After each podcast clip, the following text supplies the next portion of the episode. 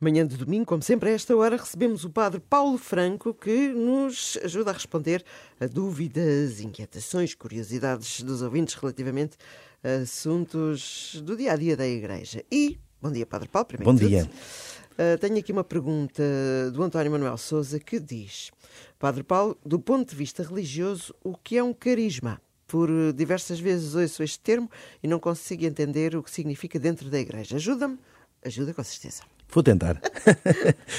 Ora, bom dia a todos e bom domingo. Uh, já vivendo neste tempo quaresmal, que é também sempre um dom e uma graça, este tempo de, de transformação, de renovação, de conversão, uh, que seja também um tempo de santidade e um tempo de renovação para todos nós. Ora bem, em primeiro lugar, o carisma é um.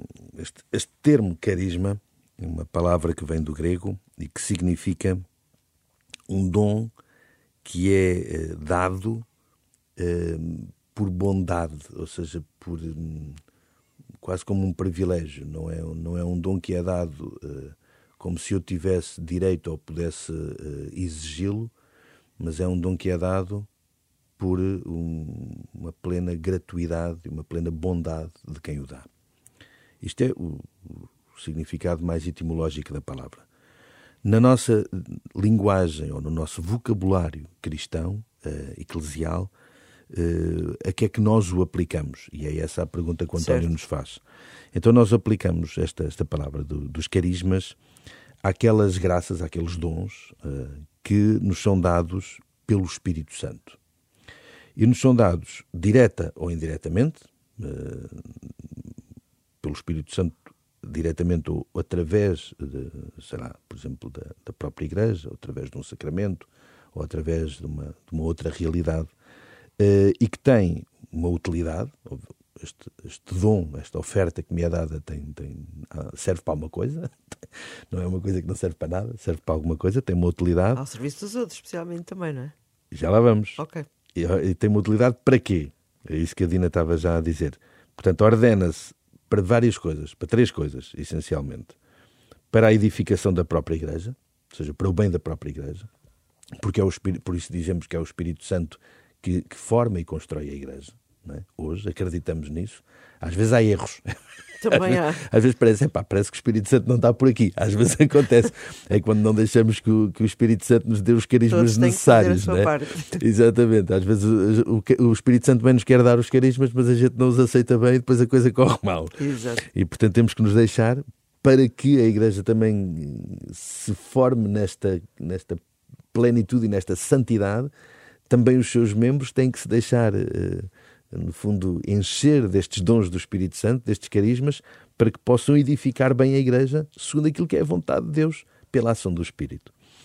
Para o bem dos homens, aquilo que a Dina estava a dizer, para o bem das pessoas, eh, ou seja, para que também a humanidade beneficie da ação de Deus através daqueles a quem distribui os seus carismas pelo Espírito Santo, e as necessidades do próprio mundo, da realidade temporal. Eh, porque acreditamos que também Deus nos dá os dons necessários para que nós construamos o seu reino neste mundo. Eu acabei de, de explicar isto, retirando isto, esta, esta explicação, de um, de um parágrafo do Catecismo da Igreja Católica que fala exatamente sobre os carismas. Se alguém quiser depois reler, é o parágrafo 799 e depois os seguintes continuam também a falar um bocadinho sobre isso, que nos ajudam de facto a perceber estas coisas. Portanto, estes, estes carismas, devem ser acolhidos por nós. Quer dizer, se o Espírito Santo nos quer dar dons, ou melhor, se Deus, através do seu Espírito, nos quer dar dons especiais para que, através desses dons, possa edificar a Igreja, fazer bem aos homens, construir um mundo novo através de nós, nós devemos acolhê-los. E acolhê-los reconhecendo que, ao acolhê-los, tornamos-nos membros da Igreja e, de alguma maneira, construímos esta, este reino de Deus que Deus quer instaurar. Ou seja, nós somos também instrumentos de Deus quando recebemos os dons que o Espírito Santo nos dá, estes carismas, para a edificação e para o bem.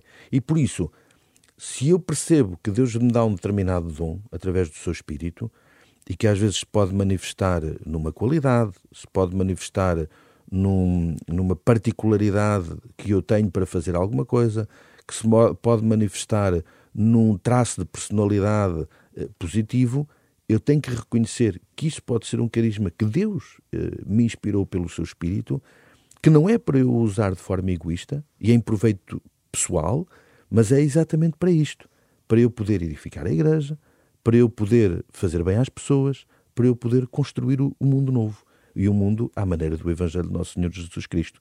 Portanto, os carismas são assim a forma uh, clara com que Deus hoje atua na vida da Igreja e no mundo através dos seus filhos, a quem concede estes dons. Curiosamente, eu associava os carismas muito mais a congregações religiosas, não é? Também. Mas não é exclusivo. Não é exclusivo, okay. porque os carismas são dons do Espírito Santo e Deus dá os seus dons, através, dá os seus dons através do seu Espírito a quem entende, a todos.